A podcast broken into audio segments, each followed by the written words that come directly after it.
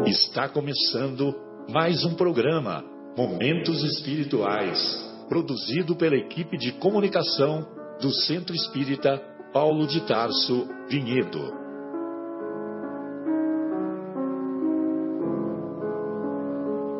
Se guardas contigo o estigma do sofrimento, indagando pela solução dos velhos problemas do ser e da dor, se percebes a nuvem que prenuncia a tormenta e o vórtice traiçoeiro das ondas em que navegas, vem conosco, estudemos a rota de nossa multimilenar romagem no tempo, para sentirmos o calor da flama de nosso próprio espírito a palpitar imorredouro na eternidade e acendendo o lume da esperança, perceberemos juntos em exaltação de alegria que Deus, o Pai de infinita bondade, nos traçou a divina destinação para além das estrelas. Boa noite a todos. Estamos iniciando com muita alegria mais uma edição do programa Momentos Espirituais, programa produzido pelo Departamento de Comunicação do Centro Espírita Paulo de Tarso, aqui de Vinhedo, Estado de São Paulo, Brasil, e particularmente mais felizes no dia de hoje, que é a estreia dos Jogos Olímpicos em nosso país. E um pouco mais felizes ainda hoje, porque acabamos de receber acabamos de receber a chegada do nosso querido Fábio, que nos deixou saudades a semana passada, mas hoje, direto de Santa Rita do Sapucaí, ele veio para nos brindar com a sua presença. Estamos acompanhados também do nosso querido Marcos Melo, do nosso querido Guilherme e possivelmente do José Irmão, se a entrevista com a CNN não terminar, né? Ou melhor, se a entrevista terminar a tempo, né? É, fiquei sabendo que ele foi convidado para, na sequência, dar uma para o BBC de Londres. Ele, ele provavelmente não vai poder ir. Ah, perfeito. Está sendo muito, tá sendo muito requisitado. Muito requisitado. Em, em, em, época de Jogos Olímpicos é assim mesmo no, no Brasil, né? Muito bem. Mas brincadeiras à parte, um abraço carinhoso para o nosso querido José Irmão. Um beijo carinhoso para minha querida esposa Sônia, que mandou um abraço a todos e que hoje não não pode participar conosco devido às suas atividades profissionais. Muito bem. É, hoje vamos discutir o capítulo 24 de O Evangelho segundo o Espiritismo. O capítulo 24 é intitulado Não coloqueis a candeia sob, sob o alqueire. Ou seja, não coloqueis o candeeiro embaixo da cama. O, a luz, ela deve ser colocada, porque a luz fica no teto? A luz fica no teto que é para facilitar a, a iluminação de todos. E o mesmo se deve, o mesmo se dá com a candeia, que não deve ficar embaixo do alqueire, mas deve ficar no lugar alto. Então, o mestre assim se expressa lá no Evangelho de Mateus, no capítulo 5. E, o capítulo, e os capítulos 5, 6 e 7, como todos sabemos, compõem a sinfonia conhecida, a mais bela sinfonia conhecida como o Sermão da Montanha. Muito bem. Será que é por isso que o Roberto Carlos fez aquela música, A Montanha? Eu vou seguir uma luz lá no alto, eu vou. Muito bem. É, então, lá no Evangelho de Mateus, no capítulo 5, num determinado momento, o mestre assim se expressa: Ninguém acende uma candeia para pô-la debaixo do alqueire. Põe-na, ao contrário, sobre o candeeiro a fim de que ilumine a todos os que estão na casa. O candeeiro, evidentemente, é o suporte para a candeia. Agora, o alqueire, eu gostaria que vocês me ajudassem né, a, na pesquisa aí do, do significado real da palavra, que eu confesso que eu já procurei outras vezes, mas eu me esqueci. Eu acho que é uma espécie de velador, né? Que nem a gente coloca a vela sobre o velador. Aham. Eu acho que alqueire é uma palavra que designa um local é, onde você coloca aquele material antigo que a gente usava, aquelas lâmpadas Sim, de querosene, aquelas coisas. Sim, né, mas aí ficaria embaixo, né? Por, por isso que ele está falando, né? Que é não Isso, pô-la não pôr debaixo disso, né? de- é, debaixo, para pô-la debaixo do alqueire, né? É, não Que colocar aí a, a luz vai ficar limitada, né? Isso, então É, é, pra ir bem no alto a luz, né? Perfeito. Na- Nas pesquisas aqui que eu fiz, é, aqui está que o cano, que o que a, que a o alqueire era Aham. uma como se fosse uma bacia, uma vasilha onde se media um, um cereal. Depois eu vou até dar uma lida aqui melhor, eu vou até ler para Então, vocês. aque- aquele tamanho da, da bacia, você colocava o- o- os produtos agrícolas e o- a medida daquilo era, então era uma, um alqueire, dois alqueires, né? Isso, isso, Di- isso. Diferente do alqueire que em nossos dias, né? Que aqui na região sudeste, um alqueire de terra é igual a 25 mil metros quadrados. É isso mesmo. É, agora tem, tem alqueires que são maiores, né? O alqueire goiano, o alqueire Mato Grosso. Acho É que o Minas é o dobro, né? mesmo, é o mesmo que o é nosso. o sul de viu, Minas, Fabinho? acho que é o mesmo que o nosso. E, e este alqueire, essa vasilha, segundo eu li, li aqui, eu vou ver se eu vou encontrar aqui, depois Aqui, eu leio para vocês. Deixa eu ajudar lá. Eu, pro- eu procurei aqui no, no, Pai dos burros. no Pai dos Burros, que antigamente era o Aurélio.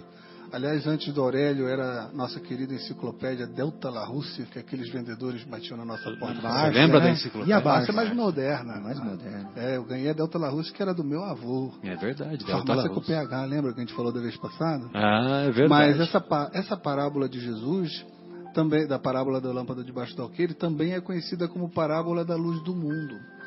E eh, aqui eh, na Wikipedia eles estão dizendo que aqui o alqueire é uso antiquado para vaso, pote ou vasilhame. Então, é parecido com o que você estava encontrando ali, né? Perfeito, É, e ele perfeito. media, acho que, não sei, aqui, que 34 litros, ou seja, não é uma vasilha meio grandinha, né? Uma vasilha grandinha para os produtos agrícolas lá, né? Legal. Um medidor. Tá bom, então quer dizer, no- o- quando Jesus diz para não pôr a candeia debaixo do alqueire, é isso, né? Porque a luz ou a iluminação ficaria limitada, né? Ficaria restrita. Então veja, veja você, né? Que é um pensamento tão simples e tão profundo ao mesmo tempo, né? Impressionante. Que é o que caracteriza os ensinos que compõem as palavras de vida eterna. Muito bem. Aí, uma, numa, numa outra passagem do Evangelho, agora em Lucas, né? O Lucas assim, assim escreve: Ninguém há que, depois de ter acendido uma candeia, a cubra com um vaso ou a ponha debaixo da cama. Põe-na sobre o candeeiro, a fim de que os que entrem vejam a luz pois nada há secreto que não haja de ser descoberto, nem nada oculto que não haja de ser conhecido e de aparecer publicamente. É, aí já há um desdobramento na questão, né? Aí já há um desdobramento, né? Porque vejam vocês que é, além do, do ensinamento da luz é, ser colocada no lugar mais alto, com o objetivo de iluminar, de esclarecer, é aí Jesus já amplia o conceito, dizendo que aquilo que nós fazemos de maneira escondida, de maneira secreta, não venha a ser descoberto, né? Então, e ainda ele completa, ele afirma. O governador planetário, para afirmar isso, espírito criador de planetas, criador de mundos, nada oculto, que não existe nada oculto que não haja de ser conhecido e de, e de aparecer publicamente. Então, aquilo que nós fazemos debaixo dos panos, lembra daquela música do Ney Mato Grosso? Debaixo dos panos? Então, aquilo que fazemos debaixo dos panos, que nós achamos que ninguém vai detectar, que não será visto, que não está prejudicando ninguém. Né? Então, por exemplo, em tempos de Operação Lava Jato, nós ficamos sabendo né, que é, milhões são desviados. E esses milhões de reais que são desviados, quando, quando você vai aprofundar as investigações com aqueles que cometeram o delito, no pensamento deles, nós vamos encontrar o seguinte raciocínio: olha, o orçamento é 100 milhões. Um milhão é 1%. 1% eu não vou prejudicar ninguém. Né? Então o raciocínio daqueles que cometem o delito, o raciocínio é esse, né? É 1%, o que, que eu vou prejudicar? Não vai prejudicar nada. Né? E, e, eu também mereço, a responsabilidade é minha, né? Eles ainda, ainda falam isso, né? A responsabilidade é muito grande, é minha. Então, quer dizer, há uma inversão de valores, né? E lógico que isso é feito às, às escondidas, né? às escuras. É feito, é, vamos dizer assim, é, de maneira secreta. E só que o tempo se encarrega de mostrar que esse pensamento é um pensamento equivocado, né? Que mesmo que seja um real ou um centavo, não lhe pertence. E você está lá para administrar, você está lá para honrar, você está lá para fazer uma administração correta daqueles valores, uma administração que você seja um exemplo para a sociedade, para a comuni comunidade, né, Guilherme? Para a comunidade. Então, o erro todo é esse, né? O, o erro todo não é só o desvio de valores que são vultosas somas mas o erro também se compõe do exemplo negativo que é dado, né? Então, é, logicamente que isso também nós podemos ampliar para outros para outros raciocínios, para outros argumentos, né? E nós vamos nos recordar que que mesmo os pensamentos que temos os pensamentos infelizes que nutrimos, é, muitas vezes só nós sabemos desses pensamentos. Né? Só nós sabemos. Muitas vezes nós não comentamos nem com os nossos nem, os nossos amigos mais amigos do peito, né? Nós nós não comentamos nada, né?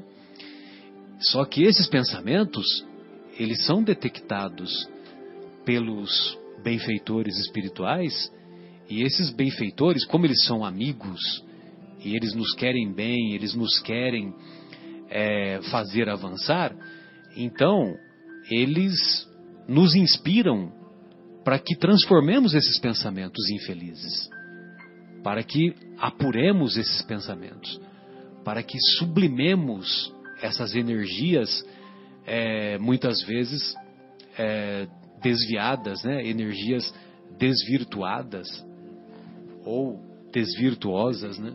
energias desequilibradas. Né? Então vejam você como que como que o, o Evangelho de Jesus ele é ele é progressivo permanentemente, né? Conforme você vai aprofundando, né?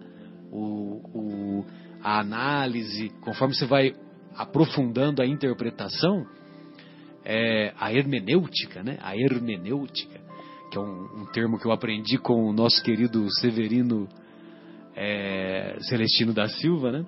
Então, conforme a gente vai aprofundando a interpretação, é, a gente vai observando a grandiosidade daquele homem que um dia esteve aqui.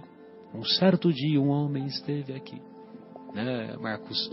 Hoje a, música, a música muito bonita, né? Lá no Anel de Luz. Foi inspirado né? na oração final. Ah, sim, sem dúvida, né? Muito boa. Legal. E então, companheiros, é, fica aí, né? Essas colocações iniciais E aí gostaria de ouvi-los aí, Fabinho, Marcos, fiquem à vontade aí o que vocês prepararam, o que vocês estudaram, fiquem à vontade. O Marco sempre, o Fabinho sempre tem essas comentários, esses comentários do, do Vivendo o Evangelho, né? Do André Luiz, né? Sim, é muito bom. Então fique à vontade aí para a gente desenvolver, sempre lembrando ainda que é, agora eu não me lembro quem fez o comentário, só antes de você é, é, e, até para ajudar você a elaborar o arcabouço aí do, do seu raciocínio, Fabinho, é que a, a agora não me lembro aonde que nós ouvimos esse comentário, né? O comentário que eu vou dizer que o que lá em esferas mais elevadas do que a esfera de nosso lar, né, da colônia nosso lar, Uhum. que os espíritos elevados, né, não são espíritos pouco evoluídos, né? Na colônia nosso lar tem muitos espíritos evoluídos, mas eles estão num padrão mais inferior. Em esferas mais elevadas do que a do nosso lar, é, os espíritos, espíritos mais elevados, eles estudam o Evangelho de Jesus. Então, É você imagina. Obreiros da Vida Eterna. No Marcelo. livro Obreiros de Vida Eterna. Ah, que maravilha. Você me ajudou. é, tem a materialização de uma entidade tão evoluída que ela não pode ser vista pelos espíritos que é, habitam o nosso lar. Né? Olha só. Então ele, tá, ele é muito mais etéreo do que eles, eles não, ele não consegue ser percebido. Então é necessário médiums no plano espiritual para é, materializá-lo, para doar né, é, fluidos que ajudam na sua materialização numa cúpula isolada. Ou seja, para que não sofra interferência dos pensamentos perniciosos das pessoas que estão ali, que, segundo os nossos padrões, já são pessoas sublimadas. Meu Deus. Então esse espírito ele traz pergaminhos e, e ele dá direito às pessoas mais trabalhadoras da reunião, né, que está ali naquela reunião, de fazerem perguntas para ele. E aí as pessoas que são as mais trabalhadoras, as que têm mais mérito, fazem perguntas e ele para todas as perguntas ele vai lá, ele abre o pergaminho numa passagem de Jesus e lê a passagem de Jesus que responde a pergunta que aquela pessoa fez que tem a ver com os problemas do dia a dia dela, né? Aí ele lê aquela passagem, muitos já captam na hora, né, o que ele quer dizer com aquilo, mas assim mesmo ele vai lá e explica ainda. Aí depois que ele responde uma meia dúzia de perguntas, só lendo o evangelho, nada mais, e ele fala, né, que, que o evangelho continua lá na esfera dele sendo o farol, né, de iluminação dos sentimentos deles, ele vai embora para o plano superior outra vez. Muito engraçado, muito interessante essa passagem. Que maravilha, né? Obreiros de vida eterna, né? Dá para ter uma ideia da grandiosidade que é, a, a- é quando a gente analisa né, a evolução, né? Sim. A que todos um dia alcançaremos. E, e a caminhada, a jornada é longa, né? Nossa, Imaginem vocês, né? Pois não, mas voltando aí ao nosso, a- a- ao nosso raciocínio, fique à vontade, Marcos, fique à vontade, é, Fabinho, Guilherme. Sim, eu estava pensando antes de chegar aqui no programa, né? Refletindo, meditando sobre o tema, né? Não colocar a candeia debaixo do alqueire. E fiquei pensando o que que, que será que Jesus quis dizer com isso, né? Que situação que ele viu, o que que mexeu, o que onde que ele nos quer levar com esse com esse ensinamento? Será que está pegando isso dentro de mim? né, de verdade, ou eu só sei chegar aqui no programa de rádio e explicar o que, que significa isso, o que significa as palavras dele. Será que elas mexeram comigo a tal ponto que estão me ajudando a transformar, a reformar os meus sentimentos, o meu modo de ser, meu modo de agir, né? Porque senão, se for só para eu chegar aqui no programa de rádio e falar assim, ó, candeia significa isso, alqueira significa aquilo, Jesus quis dizer isso, Jesus quis dizer aquilo, beleza, vamos embora. Né? Não serve para nada, né? Isso aí é só pegar uma, uma enciclopédia, ler, né? Igual o Guilherme falou, é, pegar um dicionário e tal. Agora, nós estamos aqui para degustar isso, né? Para ver se, se isso está nos tocando, né? Se isso está mexendo com a gente. Então eu vou lá e decido. Mexendo É, verdadeiramente. verdadeiramente. Então eu vou lá e falo assim, não, eu preciso fazer brilhar a minha luz. Porque é isso, né? Não colocar a cadeira, a cadeira, a candeia debaixo do alqueire. É fazer brilhar a minha luz, né? É fazer de fato ser o sal da terra, não é verdade? Ou seja, o que, que o sal faz com a, o que, que o sal faz com os alimentos? Ele realça o sabor dos alimentos, né? Então, será que eu estou sendo a luz do caminho? Será que eu estou sendo o sal da terra, né? Será que eu estou fazendo brilhar a minha luz? Será que eu estou sendo bom ao invés de só não ser mal? Né? Aí fala assim, não, eu vou estudar então, vou estudar bastante. Estou estudando bastante para brilhar a minha luz. Tá, mas será que eu estou aplicando o conhecimento do que eu estou estudando? Né? Ou então fala assim, não, eu vou meditar, eu medito três vezes por dia, meia hora, tal, para minha luz brilhar, né? Mas será que eu estou é, usando o que eu aprendi na meditação para encarar a realidade também, né? Do dia a dia? Estou aprendendo bastante tudo, mas será que eu estou tendo iniciativa com aquilo que eu estou aprendendo? Né? E estou ensinando as pessoas, né? Estou vindo aqui no programa de rádio falando aquilo que eu sei, que eu aprendi. Mas será que eu pratico isso que eu estou fazendo, que eu estou falando? Né? Vou lá da preleção no Paulo de Tarso. Né? Será que eu pratico as coisas que eu estou falando lá? E a gente, quando está falando com os outros, com o vizinho, com os parentes, será que a gente pratica, né? Então estou lendo bastante, mas será que eu estou ficando só no texto? Lá no, no trânsito, né? No trânsito, né? Estou aprendendo sobre paciência todos os dias nos livrinhos do Emmanuel, né? É, Pão Nosso, Palavras de Vida Eterna, Vinha de Luz. Aí eu saio com o carro, então vou falar a verdade agora, tá? Aí eu saio do carro, passa aquele senhor que faz uma besteira na minha frente e aqui vem aquele sentimento horrível dentro de mim, né? Então, quer dizer, distante da serenidade. Distante da serenidade, mesmo no momento que eu estou escutando uma palestra linda no rádio, nesse momento, né? Então é isso, a consciência que o Espiritismo nos dá, né? É, é, é para ser assim mais do que uma simples adesão intelectual, né? aos seus postulados, à sua doutrina, à sua ideia. O que a gente tem que fazer de verdade é proclamar o que a gente pensa, assim, falar, ensinar, tudo, mas mais do que isso é viver isso, né? Que a gente está que a gente está aprendendo. Então acho que é essa palavrinha inicial que eu queria, esse desconforto inicial que eu queria causar, para ver se a gente está aplicando o que a gente aprende de Jesus, né?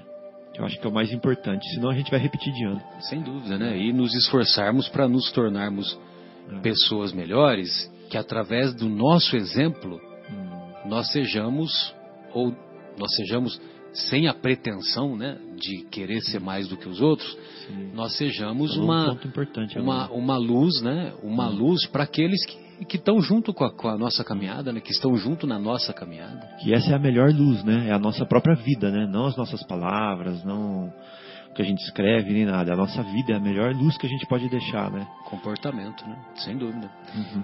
E aí, Marcos? É verdade. E o Fabinho até Eu gosto quando um você grande... fala que, que eu, nas minhas pesquisas, é. eu, eu gosto disso. eu aqui vivo nas pesquisas mesmo e aprendendo aí com vocês. Mas, ó... E nós é, com você. É, aqui, é, você falou de, de, vivenciar o Evangelho, né?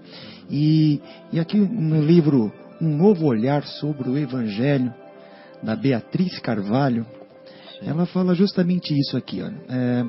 É, as suas é, repreensões na realidade, que negócio, cadê, cadê? Perdi aqui, aqui. Nas suas repreensões na realidade de Jesus, né, foram igualmente direcionadas a todos os seres humanos, né, em todas as épocas, no momento para que aqueles que conhecendo o Evangelho e não o vivenciam, né, não o divulgam e muitas vezes impedem o acesso daqueles que buscam. Né? Hum. Então ele, ele fala para todos. Né? Talvez ali, talvez ele estivesse falando para os uh, uh, os discípulos que estavam ali perto, olha, vamos divulgar o que vocês, a luz que vocês têm, né? e pratiquem isso. Né? E, mas nós vamos é, até desenvolver um pouco mais, porque aqui até fala nesse livro que você também não deve insistir, né, para a pessoa e querer colocar na cabeça dela a sua doutrina. Vai chegar o momento certo dela, dela ter. E tem um momento Não parece podemos ter essa pretensão, né? Foi, Exatamente. foi isso que eu quis dizer agora há pouco. Exato, como você falou. E quando a pessoa solicitar de você esta luz, que você a ofereça. Interessante, né? E até tem uma passagem também, depois eu vou, eu vou ver aonde é que está, mas Jesus, ele até fala, diz aos discípulos que, que não passe pa- aos pagãos aquela informação que eles não estavam preparados para recebê-la. Né? Você vê que interessante que ele fala. Eles não estão prontos. Vocês serão alvos de, de zombarias, de chacotas, coisas assim. Eles não estão prontos para receber. É E nós, estranho. E de primeiro as ovelhas desgarradas de Israel. Isso mesmo. Né? Então você vê que próprios judeus, Também. né? Eu também queria comentar isso aí depois. Não, pode falar, Não, Fabinho. eu- mas é que eu queria falar uma coisa antes. Então fala. ah, Continuando Não, não, nesse, você fica terminou. Marcos? Terminei, terminei, Se você quiser continuar o Não, raciocínio, vamos lá. eu queria ler um trechinho que é super pertinente a isso que nós estamos falando aqui agora. E aí depois você volta. Você volta no raciocínio dele, que ele É o mesmo. inspirou. Ah, tá. É, é, é- é porque é uma brecha. é um encadeamento. É. Então, olha só. A gente está falando de o melhor jeito de acender a luz é dar o exemplo, né? É mostrar a vida de acordo com o Evangelho, né? Essa é a melhor luz que a gente pode dar, assim como fez o Cristo. A sua vida foi a sua foi a luz que ele nos deixou. Então aqui está escrito assim, ó: ensine o Evangelho, mas exemplifique o ensinamento. Explique a tolerância, tá, Marcos? Mas tolere o desaforo, né? Disserte sobre o amor, Marcelo, mas ame o semelhante. né? Discurse sobre a coragem, Guilherme, mas seja forte no momento difícil. Fale sobre a caridade, Fábio, mas não deixe de ajudar o próximo. Esclareça sobre a esperança, mas conserve o ânimo na adversidade. Discorra sobre a fé, mas confie na providência divina. Exalte o bem, mas exercite a bondade. Lecione a humildade, mas tente ser humilde. Jesus disse que ninguém acende uma candeia para lhe tapar a claridade. Da mesma forma, não esconda o que você sabe. Leia, estude e exponha as lições do Evangelho, certo de que o conhecimento é a candeia, mas o exemplo é a luz. Lindo, hein? Legal, né? Sensacional. Ponha em ação suas palavras, né? O conhecimento é a você candeia, fala. mas a luz é o exemplo.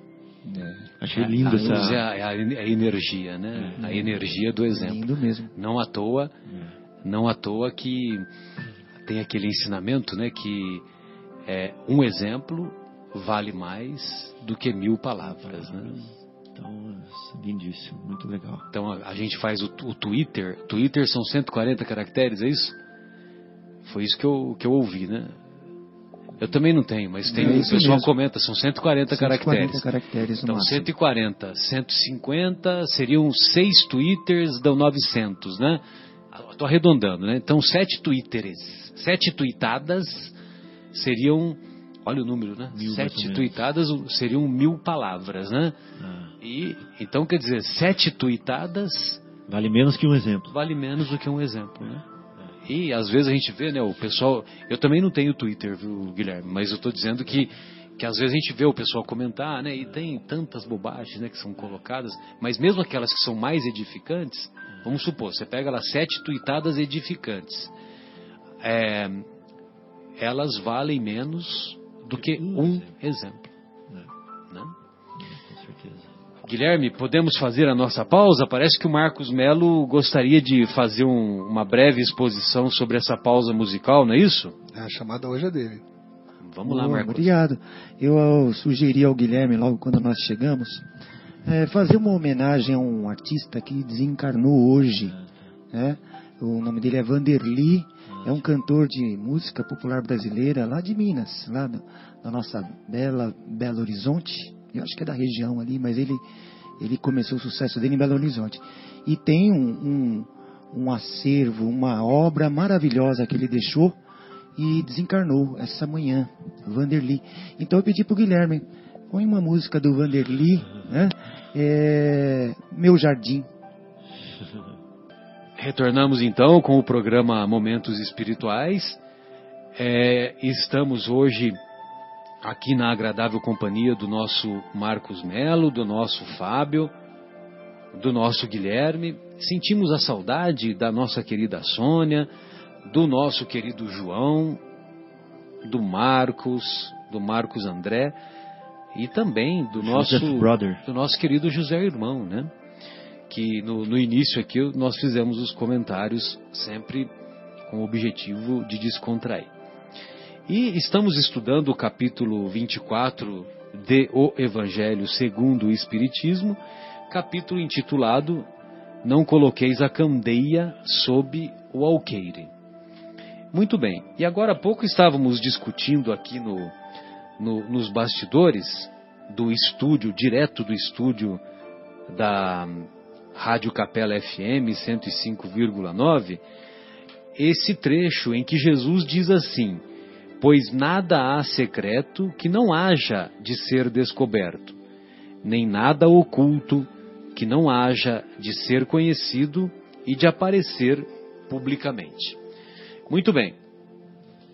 Se nós nos recordarmos as civilizações antigas, a trajetória das civilizações antigas, nós vamos encontrar nos, é, nos templos do Egito Antigo, nos templos da Grécia Antiga, nos templos dos próprios, é, dos próprios judeus, é, determinadas, ah, determinadas pessoas que eram ensinadas pelos sacerdotes, essas pessoas ficaram conhecidas como iniciados. E havia toda uma, uma estrutura de avaliação para a escolha desses iniciados. E a esses iniciados eram revelados os ensinamentos esotéricos, com S. Esotéricos com S, diferente de exotéricos com X. Os ensinamentos exotéricos com X eram aqueles que eram ensinados para a massa comum da população, que se dirigia aos templos para cultuar os mais os mais é, numerosos deuses que aquelas civilizações cultuavam. Só que poucos ensinamentos eram realmente passados pelos sacerdotes. Agora, nas reuniões, nas reuniões limitadas, nas reuniões que eram dedicadas ao ensino aos iniciados, todo o conhecimento da época era passado para esses, para esses iniciados. Então, os sacerdotes dos templos de Ísis, do te, dos templos de Osíris, os sacerdotes dos inumeráveis templos da, do politeísmo grego, do, da, da Pérsia, de inumeráveis né, outros lá da antiguidade. Mais tarde vieram também os deuses do, do paganismo romano, né, da, da Roma antiga. É, esses iniciados, eles eram brindados pelo esclarecimento do conhecimento que era passado pelos sacerdotes.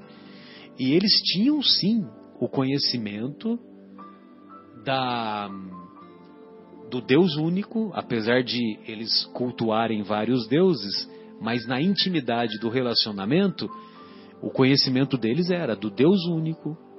Ah, basta você ver né, que vieram aqueles, aqueles reis magos do Oriente, vieram acompanhando a estrela porque eles tinham o conhecimento que ia nascer um ser muito especial, né? E eles trouxeram incenso, mirra, ouro, né, para a família de Jesus, né?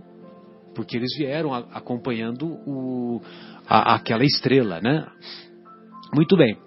É, e esses conhecimentos, então, eram passados pelos sacerdotes: o conhecimento do Deus único, da imortalidade da alma, o conhecimento da mediunidade. Eles tinham sim reuniões mediúnicas, comunicações com os chamados mortos. Né? Ah, qual outro conceito da reencarnação, o conhecimento da, da evolução espiritual, todo esse conhecimento eles, eles possuíam. E eu sempre me recordo daquele bendito livro que até hoje eu não consegui passar das 50 páginas e eu não vejo não é, não é nenhum demérito, mas também não é é uma falta de mérito minha. É aquele é o livro do Depois da Morte do Leon Denis. É o, o Depois da Morte do Leon Denis. Eu só eu só consegui ler essas 50 páginas, né? E curiosamente, nessas 50 páginas iniciais, o Leon Denis, ele descreve esses o trabalho desses iniciados do, do mundo antigo, né? E aí é que ele fala, né, que esses conhecimentos eram passados, os conhecimentos esotéricos com S eram passados para os iniciados. E os exotéricos eram passados para a massa da população, né? Agora, com o passar do tempo, que a humanidade foi se desenvolvendo, foi ampliando os conhecimentos, foi a, a tecnologia foi avançando, é, nós deixamos de ficar colocando gato, né, que nem a Nete Guimarães fala, né, 200 anos atrás, nós colocávamos um gato em praça pública e, e víamos queimá-lo vivo, né? Hoje e, e, ainda achávamos graça, né? Hoje, se alguém fizer isso, meu Deus, né? É uma Entendeu? A polícia é chamada de imediato, aquela coisa toda, crime né? hediondo. Exatamente, é praticamente um crime hediondo, né? E, é, aliás, é assim que deve ser encarado mesmo, né? E então, conforme a humanidade foi avançando, aí sim nós podemos ter acesso a esses outros conhecimentos, né? E nós temos certeza que no, no início do cristianismo primitivo, os primeiros séculos do cristianismo, esses conceitos Deus, imortalidade da alma, reencarnação, comunicabilidade com os espíritos é, e lei da evolução, esses conhecimentos eram, eram populares. Né? Só que, infelizmente, houve um desvirtuamento, né? houve uma posse desses conhecimentos pelos, é, pelos sacerdotes que deram início ao, ao catolicismo da, na sua forma hierárquica, né, que foi perdendo aquela pureza, com o objetivo de dominar, né, de dominar a sociedade, aí esses conhecimentos de Jesus passaram a se tornar restritos apenas aos mosteiros, né? E, inclusive nós nos lembramos daquele filme do Humberto Eco, né? Quer dizer, daquele livro do Humberto Eco que depois virou filme, muito bem é, protagonizado pelo Shin Connery, né? Hum. Que é O Nome da Rosa. O Nome né? da Rosa. Né? Que e, acredito que vocês já viram esse filme. E esses ensinamentos eles eram em latim. Acho que era justamente para que ninguém entendesse mesmo. Na, na... as missas em latim era até a década de 60, pois ou é. até outro dia. Pois é. A década de 60 do século passado. É. é algo assim, né? Poxa, é bem restrito, né? Você é, está escondendo a, a candeia debaixo do alqueire, né? Essa é uma forma também, né? Para que o conhecimento não chegue a, a, aos demais, como deveria. Agora, uma coisa que eu acho interessante, talvez eu vou abrir uma pequena polêmica aqui, mas espero que a gente consiga controlá-la, tá? Não saia do controle. Mas é que uma interpretação é, irresponsável ou ligeira dos ensinamentos de Jesus podem nos levar a entender as próprias palavras de Jesus como contradições. Né? Então, por exemplo, ele fala assim: ó, não coloqueis a candeia debaixo do alqueire. Né? Então a gente pensa assim: tem que mostrar o que a gente faz de bom. Né? Mas por outro lado, ele fala assim: não deixai é, que a vossa mão direita saiba o que faz a esquerda, ou vice-versa. Né? Então dá a impressão que você tem que fazer, mas não tem que ficar dando, fazendo alarde, não ficar mostrando. E são dois ensinamentos que, se confrontados, parecem que são opostos. Né? Parece que ele fala para você andar para frente e depois manda você andar para trás. Né? Mas um exame atento da, da didática, né, da pedagogia de Jesus, vai nos mostrar que o objetivo dele é sempre a educação dos nossos sentimentos. Né? Então tem um sentimentozinho que não deixa a gente colocar a luz em cima do candeeiro, que é o sentimento de acomodação, né? que é o sentimento de deixar tudo como está e de não buscar superação e de não buscar melhoria e evolução do, da gente e daqueles que nos cercam. Então é isso que ele quer combater. Ele quer combater esse sentimento de acomodação. Já o outro oposto, quando ele fala que é para uma mão não saber o que a outra faz, qual o sentimento que ele está querendo combater nesse daí? Né? Ele está querendo combater já o oposto, que é a soberba, né? que é a vaidade, que é a pessoa querer é, holofotes, querer situação de privilégio, né? de ênfase, de evidência. Né?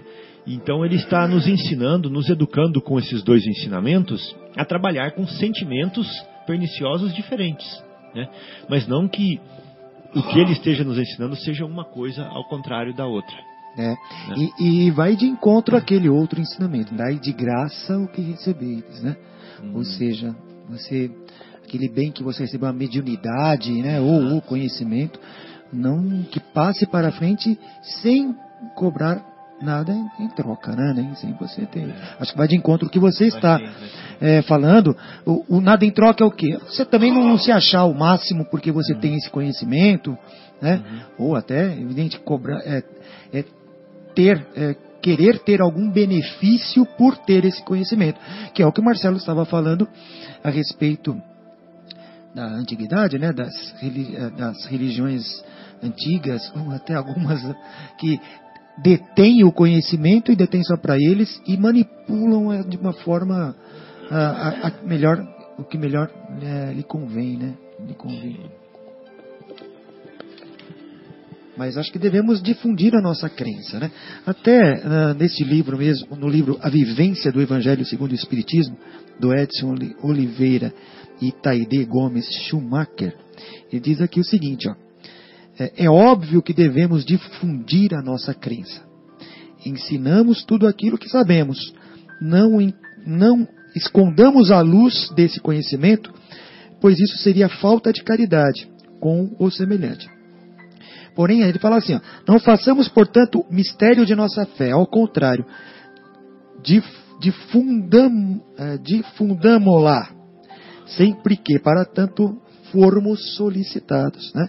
E façamos isso com clareza, simplicidade, para que, assim como ela nos ajudou, também possa ajudar o nosso semelhante nas suas dificuldades e desafios. E, mas, muito cuidado, evitemos proselitismos gratuitos. Não saiamos por aí afora doutrinando todo mundo. As gerações humanas passam por infância, juventude e amadureza e nunca sabemos mesmo em que fase está a pessoa a quem nos dirigimos. Olha que interessante, né? Você vê que interessante, né? Os níveis de amadurecimento, né? Não só individual como coletivo. É mais ou menos isso, né, que você via também nas suas, na, lá nas suas empresas, né, Guilherme? Muito bem. Então vejam vocês como que é como que o evangelho de Jesus ele é libertador e profundo ao mesmo tempo, né? Que o, ao mesmo tempo que tem esse, essa história do, do conhecimento secreto, né? É, mas ele deixa claro que se você esconde o conhecimento, você também é, será penalizado, principalmente de acordo com a, com a intenção que você teve, né? Então, se você é, dispõe, dispõe do conhecimento, que você, for, você poderia tirar várias pessoas da ignorância e você não não facilita, você não estabelece essa ponte, então nós seremos responsabilizados pelo não só pelo bem que deixamos de fazer, como o mal que que facilitamos, né?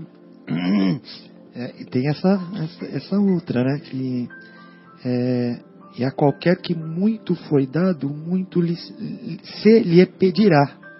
Ao que muito lhe confiou, muito mais se lhe pedirá. É, esse é um Isso pouquinho tá mais Lucas, adiante né? nós vamos estudar É, esse aí, né? é. Que é um, um pouquinho um pouquinho adiante. Que inclusive tem uma mensagem muito bonita que é assinada pela Joana de Ângeles em O Evangelho segundo o Espiritismo. Só que não está assinada como Joana de Ângeles. O Divaldo Pereira Franco é que revela que ela, ela foi convidada para participar da equipe do Espírito de Verdade, né? E tem uma mensagem, e é esta mensagem, assinada por um espírito amigo, é, é, a, é a mensagem a, que, que ela comenta sobre esse tema. Ah, né? Muito legal, vamos chegar É, lá. vamos chegar lá. Ótimo. É, um pouquinho antes, é, vale a pena nós, é, antes de chegar nessa mensagem, viu, Marcos? Vale a pena nós fazermos uma, umas, algumas reflexões a respeito do motivo pelo qual Jesus fala por parábolas, né? Olha só que interessante. Nós vamos encontrar essa passagem lá em Mateus, no capítulo 13, né? nas anotações de Mateus. Então, ele- a- essa passagem é, encontra-se lá no capítulo 13, no versículo- nos versículos de 10 a 15. Então, sempre vale a pena ler, porque os ensinamentos de Jesus, quando nós ouvimos a sua voz, parece que parece que ela é mais tocante, né? Ela é mais profunda. E nós estamos ouvindo essa voz na acústica da alma há 20 longos séculos. E continuamos teimando em não aceitá-la. Aproximando-se, disseram-lhe os discípulos: Por que lhes falas por parábolas? Respondendo-lhes, disse ele: É porque a vós outros foi dado conhecer os mistérios do reino dos céus, mas a eles isso não lhes foi dado. Porque a aquele que já tem, mais se lhe dará, e ele ficará na abundância. Aquele, entretanto, que não tem, mesmo o que tem, se lhe tirará.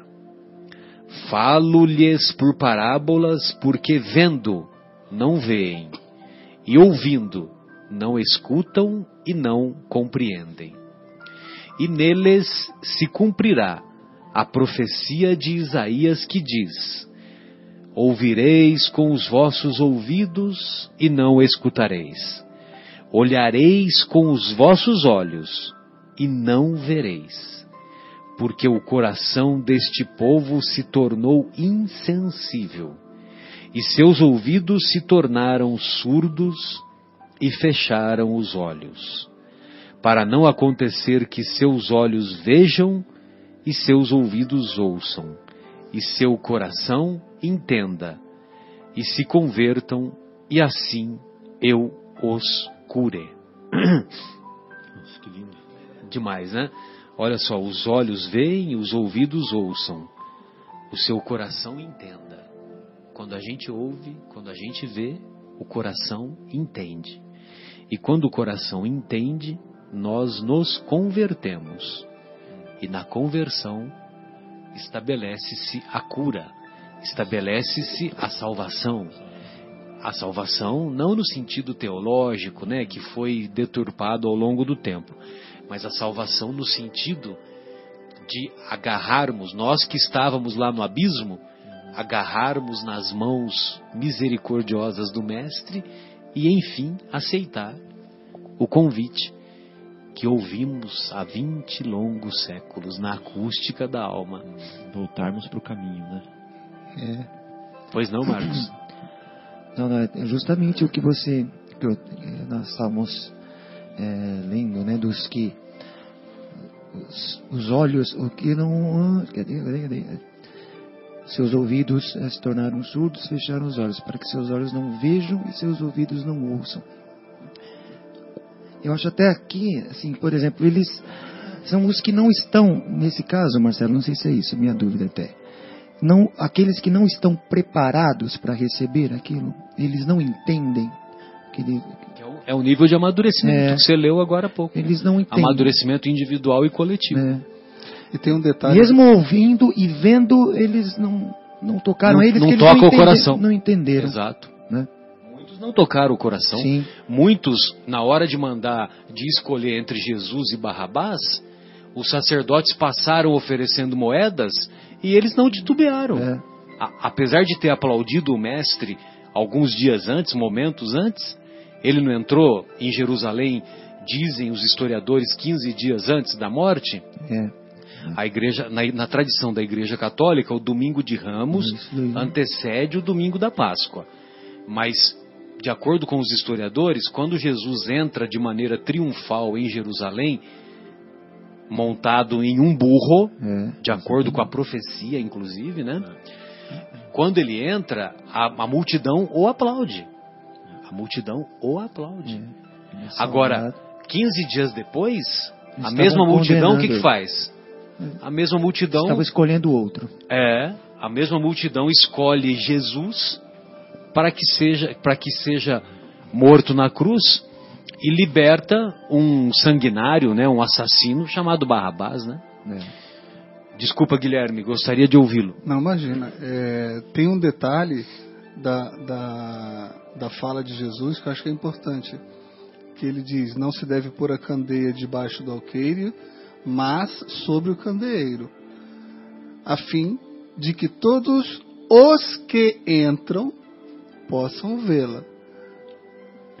Alguns não querem Que entrou entrar. na casa. É. Então ele fala assim, né? é, Eu estou aqui num, num, num site de explicação do Evangelho, de interpretação, e Certo. aqui esses estudiosos colocam assim: ela não diz que tenhamos de revelar inconsideravelmente todas as coisas, pois todo ensinamento deve ser proporcional à inteligência de quem o recebe e porque há pessoas que uma luz muito viva pode ofuscar sem esclarecer.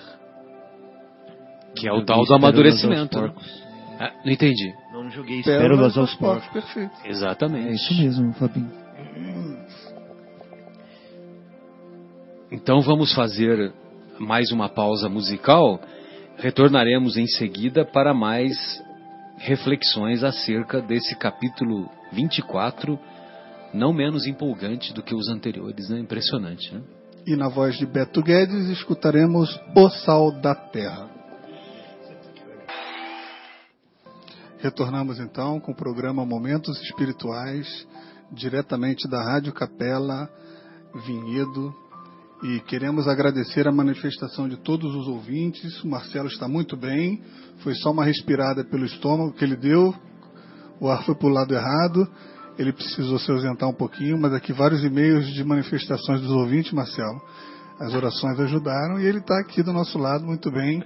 E vamos continuar agora o nosso programa. Obrigado pelo carinho da sua sintonia e você me faz recordar um pensamento da presidente afastada quando ela diz que engasguei comigo mesma. Pensei que era Como do, se engasgar fosse engasgar com os outros, né? Pensei que era do. É necessário estocar vento. É. Muito bem. Meu Deus.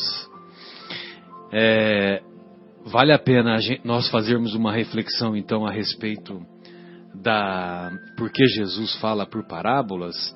Porque Jesus, como era um grande mestre, era não, né? É um grande mestre.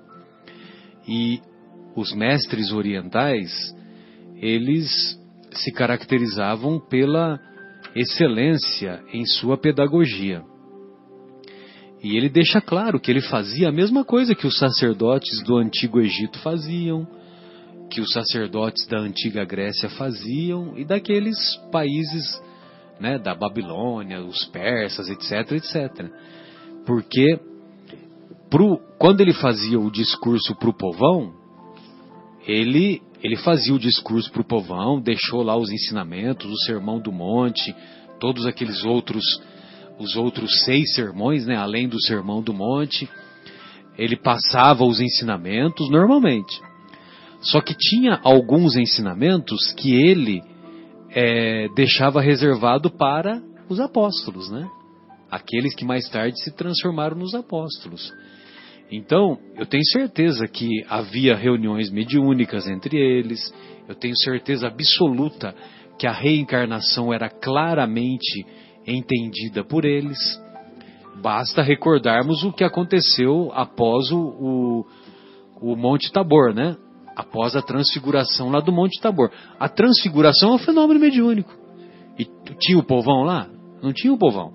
Tava lá Jesus, João João e Tiago, ambos filhos de Zebedeu, não o Tiago, filho de Alfeu, o Tiago, filho de Zebedeu, e além do Pedro, né?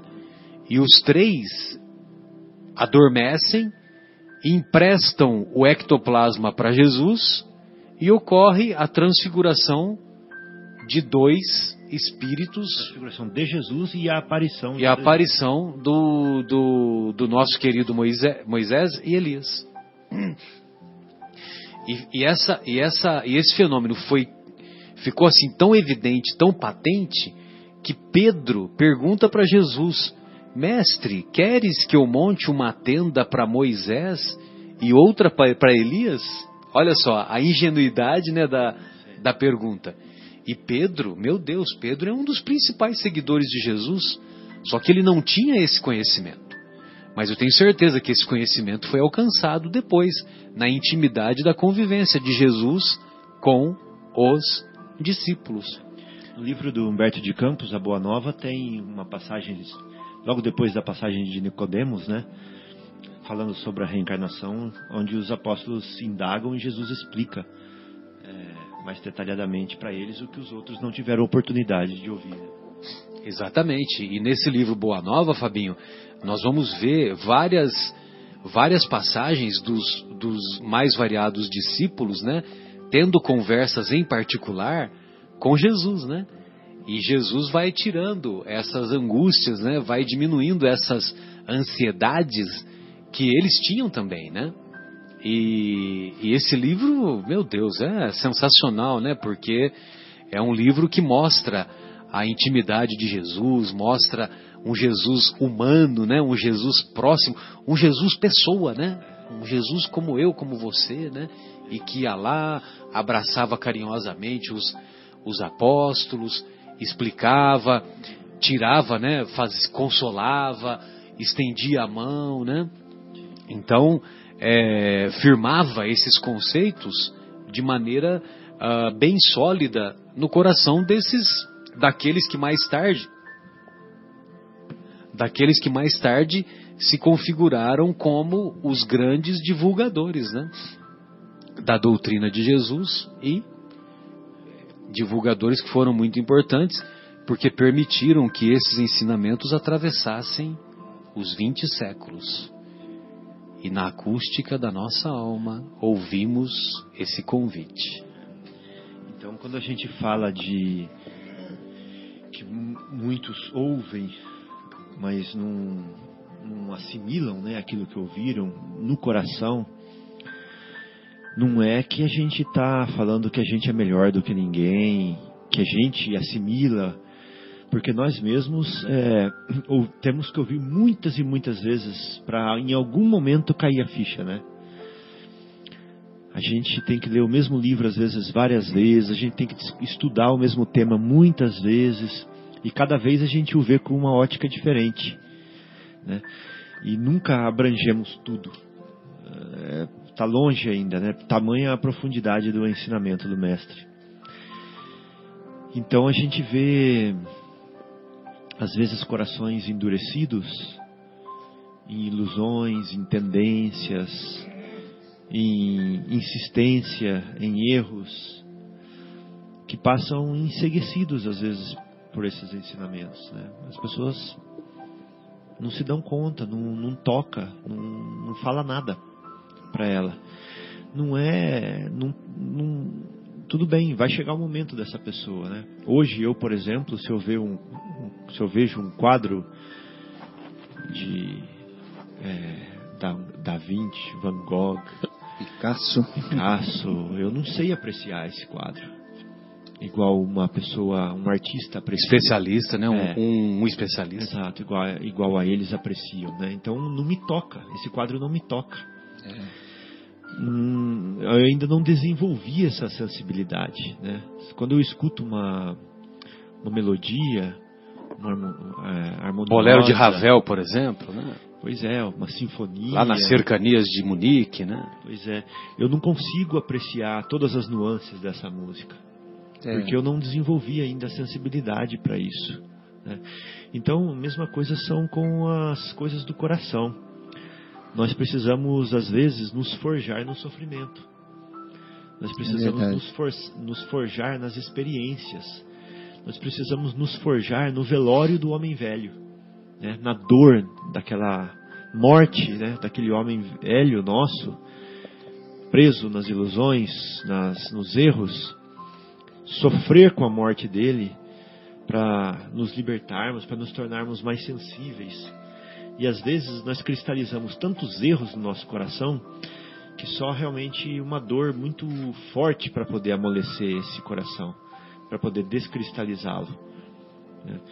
Então é esse o processo, o processo onde nós vamos nos sensibilizando, amadurecendo, melhorando e cada vez nós vamos entendendo melhor as parábolas de Jesus. Elas vão falando mais claramente aos nossos ouvidos, né, amor? É, não, e assim, até o que você estava falando no outro bloco, né, que, ou até não foi no, no intervalo, né, fala, poxa, parece que Jesus fala uma coisa e está dizendo outra, e, e quando ele fala em, palá, em parábolas, parece que ele está colocando a candeia debaixo do alqueire, né, Verdade. Parece. Não, é, o pessoal pensa que ele está. Poxa, não estou entendendo o que você está querendo dizer. Né? É que essas pessoas realmente não entendiam. Até hoje, acho que nós estamos. É a questão do É amadurecimento. uma é a questão do amadurecimento. É. Eles não estavam preparados para aquilo. Mas Jesus não estava falando para aquela época. Ele estava falando para o futuro. Né? Hoje, na espiritualidade, né, Marcelo, você estava falando que a espiritualidade ainda estuda o Evangelho. Né? Você até citou isso, né? Imagine nós, né? Imagine nós. Então, o que nós compreendemos hoje. Asclepios, acabei de lembrar o nome do instrutor. Ah, legal, do nós, Obreiros nós da Vida Eterna. avançamos em relação ao- a- a- a- aos outros, né? Somos os trabalhadores do- da última hora, né? É, avançamos, com certeza, mas estamos longe de ter o conhecimento, a essência ainda do que Jesus estava querendo dizer. Porque numa parábola pequena tem muita coisa ali, muita coisa, muito ensinamento dentro daquelas Então, palavras. vai- vai fazer duas horas que nós estamos falando. Exatamente, e uma frase. E nós não vamos esgotar o Não vamos esgotar o tema. E, né? e um dos objetivos né, que a gente aprende, do- um dos motivos pelos quais Jesus falava em parábola, era também para perpetuar o Ex- ensinamento, Exatamente. encapsular para sobreviver ao, a- a- né, Ao tempo. É um- claro é. que, o- Que é um método pedagógico. né? isso. E, e gozado que ele também na parábola diz assim, né? é, nada que está encoberto, não, nada está encoberto senão para vir a luz. Nada está encoberto senão para vir a luz. Se não transitoriamente. né? Então aqui também aqueles estudiosos colocam o seguinte: assim como uma semente permanece oculta por um certo tempo, após ter sido semeada na terra, permanece encoberta a palavra plantada no coração. né? Então também precisa de um tempo para germinar e cada um tem um tempo diferente. Para né? amadurecer, exatamente. Não falamos, volta e meia falamos de amadurecer, amadurecer. No livro dos Espíritos, né? Eu acho que é uma pergunta que ele pergunta, é, uma pergunta, o que é Deus, né? Algo assim. É, só, a- é só a primeira pergunta. É, só. de É cara, só a né? primeira pergunta que E- Kardec fez. E, e- e a espiritualidade responde, olha, ainda não, o, o- homem ele- ainda não ele consegue responde, compreender, né? né? Ele responde: Deus é a inteligência suprema, causa primária de todas as coisas. Agora, num determinado momento, nesse capítulo, o que os benfeitores dizem é que nós não devemos ficar teorizando sobre Deus. Eles falam, claramente, eles falam assim: olha, Deus existe. isso basta, ou isso deve bastar. Né? Então não fique perdidos aí em conjecturas, em sistemas, tal, que não vai resolver nada. Tentar Entendeu? explicar Deus, né? Exatamente, tentar tá explicar, no tentar procurar alcance, a intimidade de Deus, né? Isso é uma bobagem, Bobagem. entendeu? Nós não Uhum. temos é, alcance, nem conhecimento, nem, nem amadurecimento psicológico, emocional, espiritual para isso, né? Uhum. Uhum. Agora, é, então acho que ficou claro, né? Porque Jesus falava por parábolas, né? Jesus falava por parábolas para que a- não só a- as histórias permitissem o- a perpetuação do ensinamento, né? Através da história é mais fácil de você é, conseguir manter o ensinamento, né? Que as pessoas se lembram da história e vai contando. E o Emmanuel Né? fala, Marcelo, que Jesus se autodeclarava o semeador. Sim, sim. E, e aí o Emmanuel explica que as parábolas são as sementes. As parábolas são as sementes. Ou seja, não as parábolas são as sementes, mas as parábolas são sementes. É, Você vê que interessante? é. E num Que ele determin- jogou. né? É, e elas germinou. vão germinando. É, germinando. Então, e quando, quando a semente, num determinado momento, a semente morre. Uhum. Só que quando ela morre, ela se transforma na- nas mais variadas plantas, vegetações, né? É. Então, E é bem a parábola do semeador. Exatamente. Quando essa semente é jogada num solo fértil, ela Brota. brota e segue em produz frente. 100 por um, né? É, 100 por um. Muito e bem. O semeador saiu a semear. E agora desenvolvendo então um pouquinho esse tema aí que o, que o Marcos fez a, a referência, e, e cá entre nós, é, se a gente for se apegar à letra, é difícil de entender, né? Então Jesus fala assim: é, porque a vós outros foi dado conhecer os, os mistérios do reino dos céus, mas a eles isso não lhes foi dado. Por quê? A aquele que já tem, mais se lhe dará. E aquele que não tem, mesmo o que tem, se lhe tirará. Então parece uma incongruência, né, que Jesus fala, principalmente se a, se a gente faz uma, uma análise do ponto de vista econômico, do ponto de vista social, então você imagina, né, o cara já é rico, né? Então aquele que tem que tem dinheiro, ele vai ter mais ainda e vai ficar mais em abundância. Agora, aquele que é pobre, mesmo que- aquele pouco que tem vai ser tirado. Entendeu? Então, quer dizer, se a gente for fazer uma análise ao pé da letra e nessa perspectiva material, nessa perspectiva econômica, então a gente fica louco, né? A gente fala, que justiça é essa? É verdade. Entendeu? Agora, como diz o nosso querido Haroldo, será que Jesus está falando isso mesmo? Ou ele está falando um pouco mais? Né?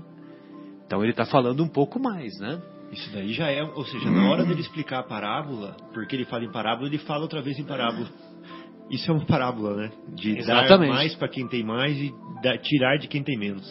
Exatamente. Aí nós vamos pedir o socorro, né?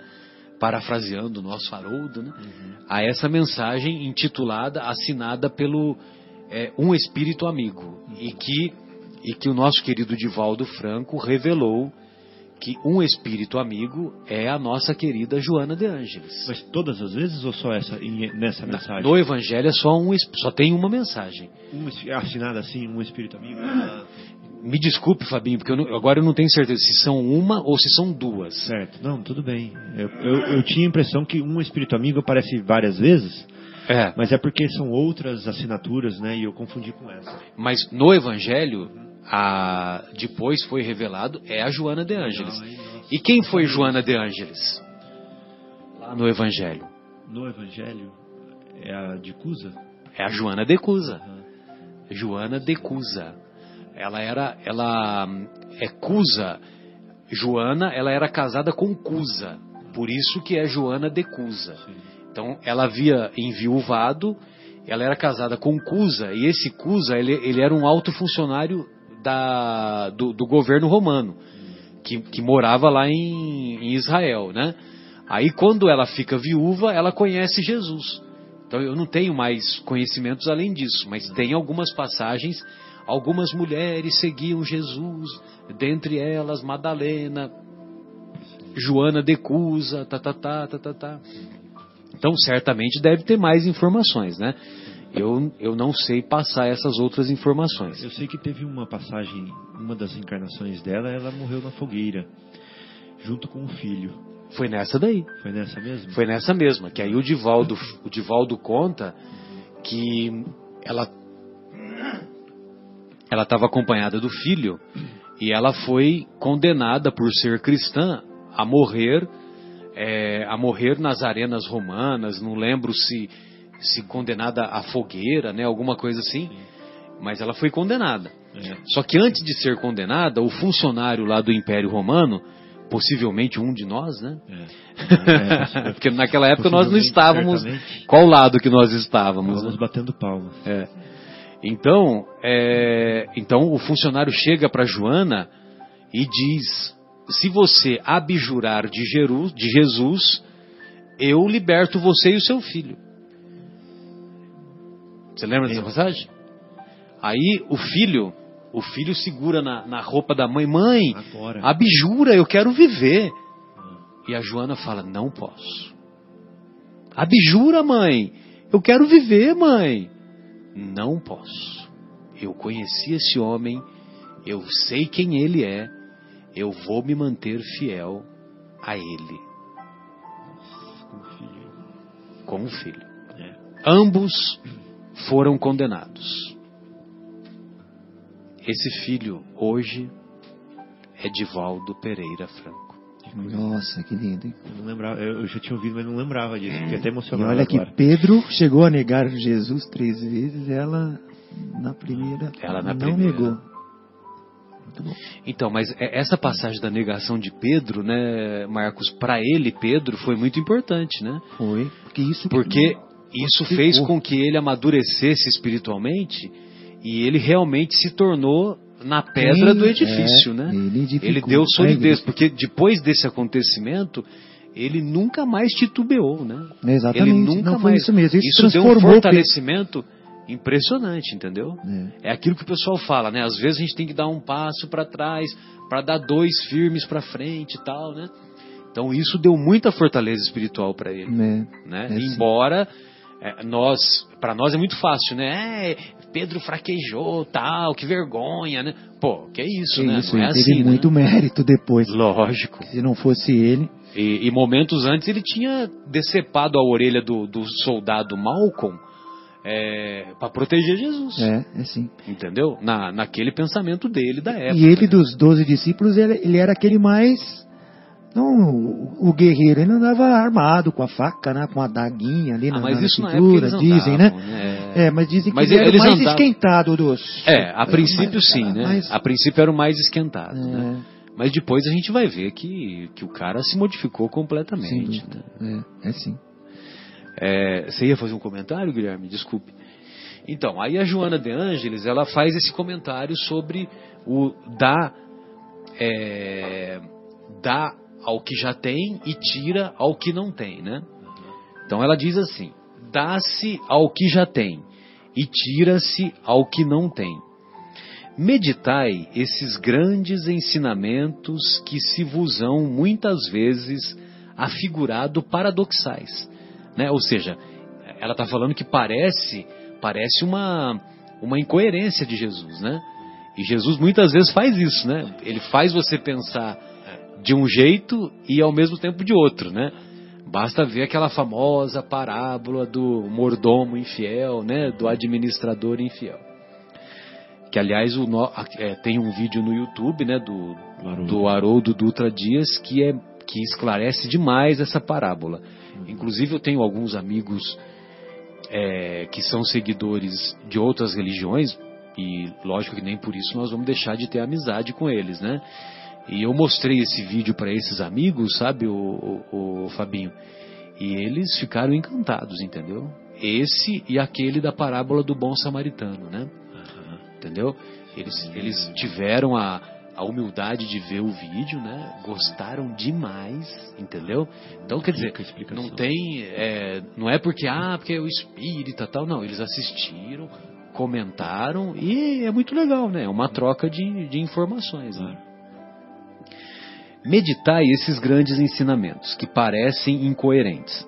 Aquele que recebeu é o que possui o sentido da palavra divina.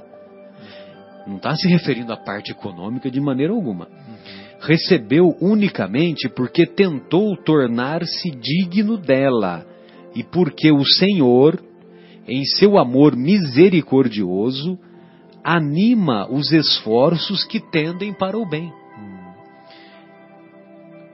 Como que você reconhece o verdadeiro espírita? Pelo esforço que faz em domar as suas más inclinações. Não é isso que o Kardec nos ensina? Uhum. Reconhece-se o verdadeiro espírita pelos esforços que faz em se tornar uma boa pessoa. Esse é o verdadeiro espírita. Se nós continuamos na mesma passada, nós estamos nós estamos titubeando, É né? verdade. Então, agora, se o verdadeiro espírito é aquele que está sempre lutando para diminuir as suas imperfeições e multiplicar as suas virtudes. Constantes, perseverantes, esses esforços atraem as graças do Senhor. Então, quando você está lá se esforçando para se tornar uma pessoa melhor, então os benfeitores espirituais eles vão ajudar você. Basta você ver a biografia do Chico, né? Hum. um cara sozinho no interior de Pobre. Minas, pobre, entendeu? Mas cheio Sim. de coragem, cheio de amor, É. fundou um centro espírita nos anos 30 do lado da igreja matriz de Pedro Leopoldo. Que é era uma cidade pequena na época, 5 mil, 10 mil habitantes, mas você imagina Nossa. a coragem que um homem tem que ter aos 20 anos de idade para fundar um centro espírita, né? Entendeu? No, no por volta do início dos anos 30. E quanto ele mais ele fazia, mais os benfeitores o ajudavam. né? Investiam. Investiam nele. Uhum. Investiam nele. A princípio, o Geraldinho diz que a princípio a, a missão dele era escrever 30 livros. É. Só que aí ele teve tanto mérito que os benfeitores espirituais tomaram posse da vida dele. vida dele. Né? Ele até usa esse termo, É, né? isso, né? Tomaram posse da vida dele Uhum. e, e, e aí, o trabalho que o Chico fez é um trabalho que só alguns séculos mais tarde é que a humanidade vai valorizar. Com certeza. Você pega um livro como Pará- Palavras de Vida Eterna, pelo amor de Deus, Se né? não fosse o Haroldo ajudar, eu acho que essa, esse legado do Emmanuel ia passar é, quase 100% batido para mim. É possível. Se não fosse uma pessoa Não- não só preparada você, como- é. espiritualmente, né, de vir e degustar, mastigar, E aprofundar. né? aprofundar, agora eu consigo saborear, mas com a ajuda do, de alguém mais preparado, né? É, porque ele vai lá e disseca, né? É verdade. Então, essas pessoas que se esforçam pra, para o bem, elas são pessoas constantes, perseverantes e fazem com que esses esforços atraem as graças do Senhor. Do Senhor. São um imã que chama a si o que é progressivamente melhor. As graças copiosas que vos fazem fortes para galgar a montanha santa, em cujo cume está o repouso após o labor. Então, quando nós chegarmos lá na montanha, é que virá o repouso após o trabalho edificante, né? Agora, não vamos entender esse repouso por não fazer nada também, né? Como Repouso é eterno. repouso eterno, né? Muito bem. Aí agora ela vai para o raciocínio ao contrário. Tira-se ao que não tem, ou tem pouco. Tomai isso como uma antítese figurada, diz o benfeitor espiritual. Deus não retira das suas criaturas o bem que se haja dignado de fazer-lhes. Deus não retira aquilo que você conquistou. De maneira alguma. A posse do conhecimento, a posse das suas virtudes não são retiradas. Isso é seu. É patrimônio seu. Aliás, é o único patrimônio real que nós temos, né? Muito bem. Então Deus não retira das suas criaturas o bem que se haja dignado de fazer-lhes.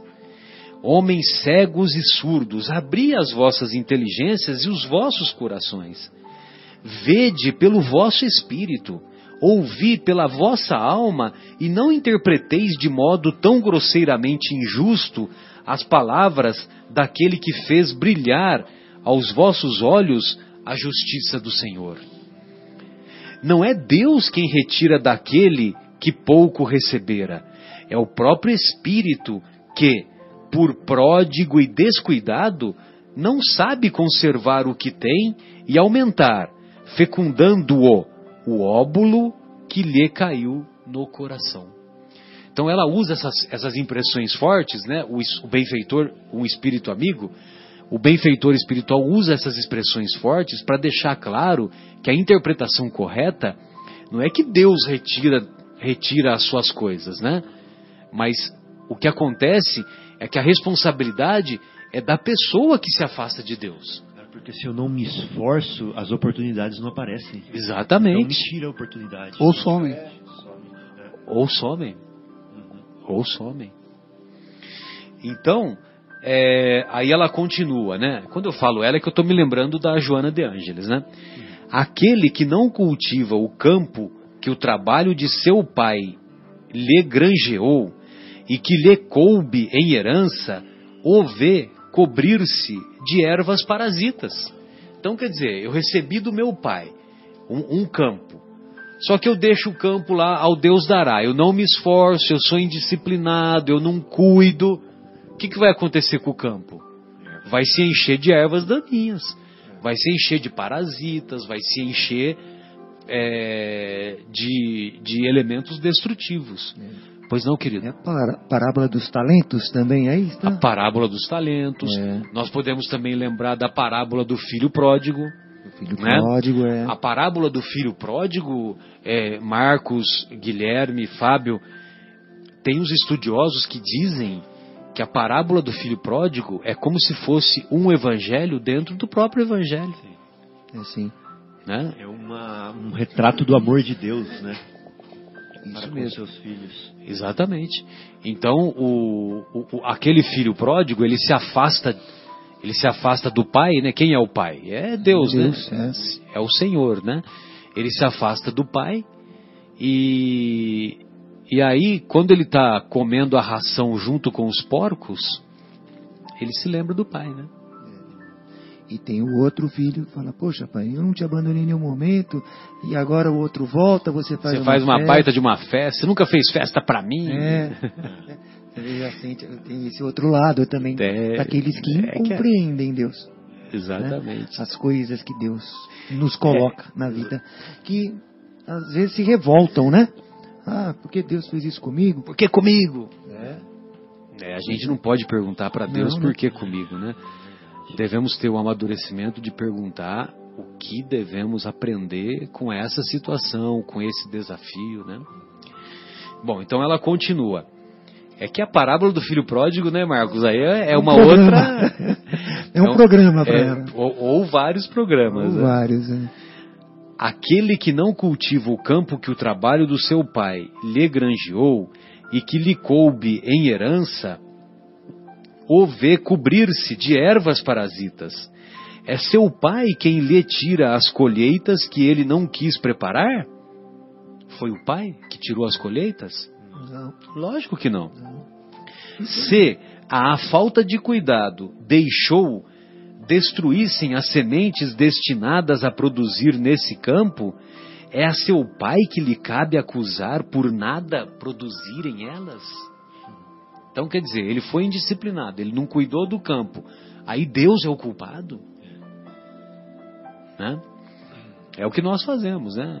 É, é. Explicação sen- sensacional, né? quando temos um desafio perante a vida, né? É, e, e é um, um dissabor, uma, uma dificuldade, uma doença, o que seja, aí nós, na nossa infantilidade psicológica, nós culpamos Deus, colocamos a culpa no governo, na cultura, Hum, no país, foi azar. povinho, né? Foi azar. É, azar, entendeu? Só É que a responsabilidade é nossa, né? Pois é. A responsabilidade é nossa. Então, voltando à pergunta aqui, se a falta de cuidado deixou destruíssem as sementes destinadas a produzir nesse campo, é a seu pai que lhe cabe acusar por nada produzirem elas? Não e não. Em vez de acusar aquele que tudo lhe preparara, de criticar as doações que recebera, queixe-se do verdadeiro autor de suas misérias e, arrependido e operoso, meta, corajoso, mãos à obra, arroteie o solo ingrato com o esforço de sua vontade, lavre-o fundo com auxílio, lavre o fundo com auxílio do arrependimento e da esperança, lance nele, confiante, a semente que haja separado por boa dentre as más. Regue-o com o seu amor e a sua caridade. E Deus, o Deus de amor e de caridade, dará àquele que já recebera. Verá ele então coroados de êxito os seus esforços, e um grão produzir cem e outros mil. Como você lembrou aí da parábola do semeador. semeador. Ânimo, trabalhadores! Tomai dos vossos arados e das vossas charruas, lavrai os vossos corações, arrancai deles a cisânia, semeai a boa semente que o Senhor vos confiou, vos confia, e o orvalho do amor lhe fará produzir frutos de caridade. Com espírito amigo Bordeaux, 1862 arrancai deles a cisânia. Comente sobre a cisânia, Fábio. É... Você, uh, Marcelo, 40 minutos para dissertar. Não, é porque tem o, a, a, a, parábola da, da cisânia e do. Como é que se chama? Do trigo. É, a gente usa o termo trigo e. É, joio. joio, joio e o trigo, né? A cisânia é sinônimo de joio. Então arrancai a cisânia seria arrancar o joio, né? Só que é aquela história, né? É, nessa parábola do trigo, Jesus nos ensina que a, os dois devem crescer, devem crescer juntos, né? O joio e o trigo. Porque se, se a gente cortar, que, se nós quisermos cortar elas numa fase mais inicial, é muito difícil de você identificar quem é quem. Agora, quando elas crescem, elas são maiores, aí você identifica com mais clareza. Parece que uma cai e a outra permanece em pé. Né? Uma cai. Aí você vê, opa, essa aqui caiu. Aí é mais fácil de identificar, é, de separar. No raminho ele, ele deita. Exato. Ele deita. Por isso que é a questão do amadurecimento, né? É. A gente precisa de um tempo, né? Pra gente ver Pra gente ver quem é quem, né? Mas sabe que nesse texto do Espírito Amigo. Espírito Amigo. Tem, tem, tanto, tem tantas parábolas aí dentro, né? Do semeador, do filho pródigo. Agora, você falou agora, quase há pouco do arado, que nós debatemos na semana, semana passada. passada Pegar né? o arado e achar rua, né? É, e não olhe para trás. Quem olha para trás não é digno do reino do, é, de, de, dos céus, né? Que ele exato, fala, né? Exato. Tem até isso aí, tá? Que ele tá tudo. Nossa, eu falei, puxa, você vê como as parábolas do ensinamento de Jesus, um encaixa ao outro, um liga-se ao outro. Sem não, não há separação, é uma coisa elas, elas se complementam. Se complementam. Sem dúvida. Por isso que são ensinamentos de vida eterna. Né? São palavras de vida eterna. E é uma outra reflexão aqui que, que nós poderíamos fazer É, eu, você estava falando, eu estava pensando no que eu ia falar e agora eu me esqueci, né? Perdão, é, perdão, acabei. Ah, por favor, aí, me socorra, Fabinho, porque agora eu me esqueci. Dar um, dar um recado para, para os espíritas, né, que estejam ouvindo o programa. E os não espíritas também. É, e essa aqui vai mais assim, é, para os espíritas, porque eu acho que de uma certa forma, é, por ter por ser uma revelação, né, que nós tivemos recentemente dos espíritos, nós podemos achar que nós estamos em vantagens com relação aos nossos outros irmãos de outras, de outras denominações. Exatamente. E, e no- e nós, não, nós assim não É, consideramos. e nós assim não consideramos porque nós sabemos que espalhados nas diversas religiões existem corações é, corações queridos do Cristo, né? Corações que é, seguem, que estão conectados com o Cristo, independentemente da denominação religiosa. Então não tem, não é isso. Então para para os espíritas que sejam, por exemplo, prepotentes e que achem que que não é assim, eu queria ler esse pedacinho aqui, ó, que é natural, pois que desejes transmitir aos outros a alegria e as luzes que residem em teu coração e que adquiriste ao contato da doutrina espírita. É natural fazer isso, né?